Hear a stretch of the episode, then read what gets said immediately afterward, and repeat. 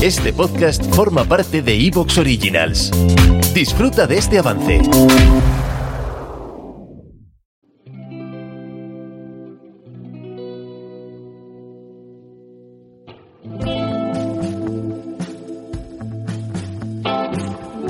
En libertad, con Jano García.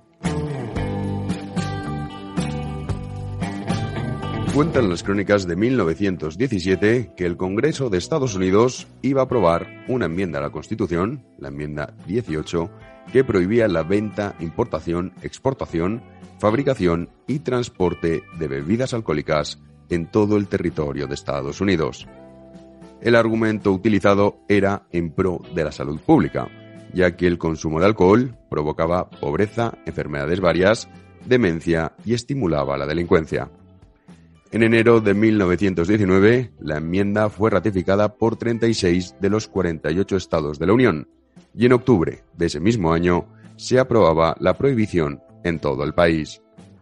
La ley Volstead, conocida popularmente como la ley seca, implementaba la prohibición del alcohol, fue llamada así en honor a Andrew Volstead, a la sazón el presidente del Comité de la Cámara de Representantes de los Estados Unidos sobre Asuntos Judiciales, que supervisó su aprobación. Volstead se dirigió a la nación bajo los siguientes términos. Esta noche, un minuto después de las 12, nacerá una nueva nación. El demonio de la bebida hace testamento.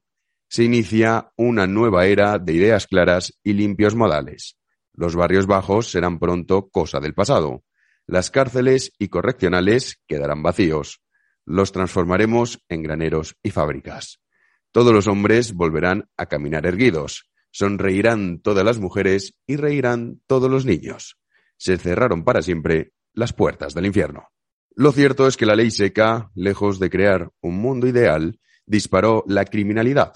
La delincuencia callejera se transformó en crimen organizado, proliferaron las mafias y la corrupción política y policial alcanzó su techo histórico en Estados Unidos. A todo ello, el Congreso estadounidense tuvo en cuenta que la recaudación por impuestos indirectos del consumo de bebidas alcohólicas iba a contraerse al menos en una cuarta parte y aprobó antes la enmienda 16 a la Constitución, que facultaba al gobierno federal para grabar la renta de personas físicas y sociedades, siendo la prohibición el origen inmediato del IRPF. A pesar de que la ley seca se derogó en 1933, el IRPF se mantuvo vigente, por lo que, una vez más, la excusa de la salud pública sirvió para engordar las arcas del Estado y el control estatal. Comenzamos.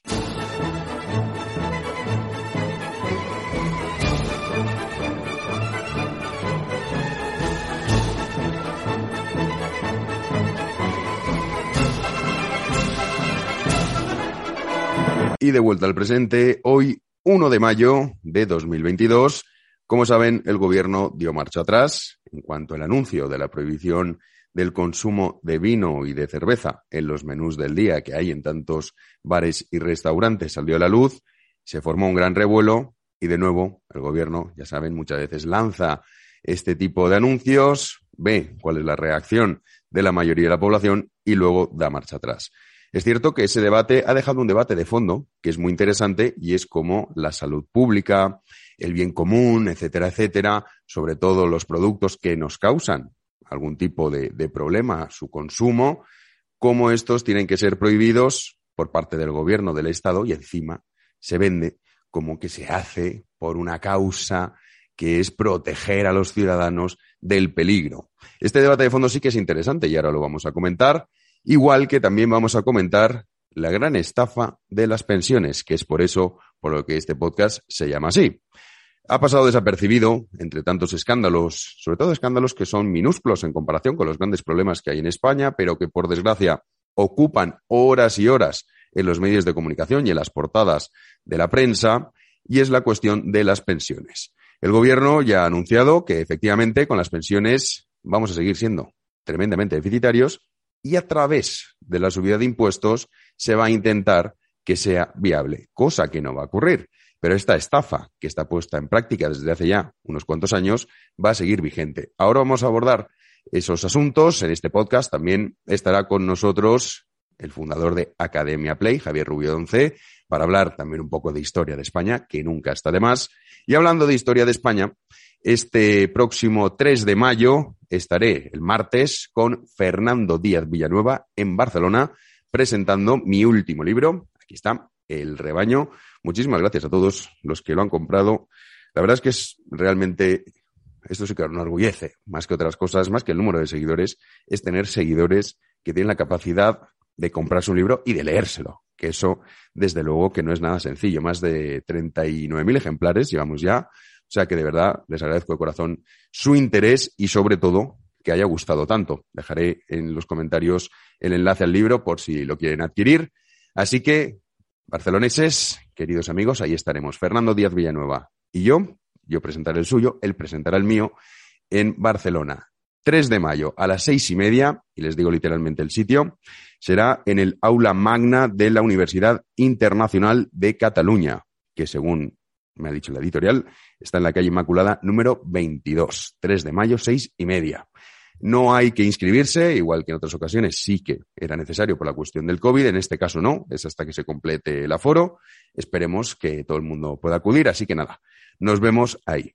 Ahora vamos a dejar una pequeña pausa por aquello del like y del comentario, que no les cuesta nada. Yo veo el porcentaje de, likes muchas veces, digo, bueno, quizás que no les gusta el podcast, a veces se los olvida, algunos me dicen, dilo también al final. Pero es que si no ya sería muy reiterativo en el asunto.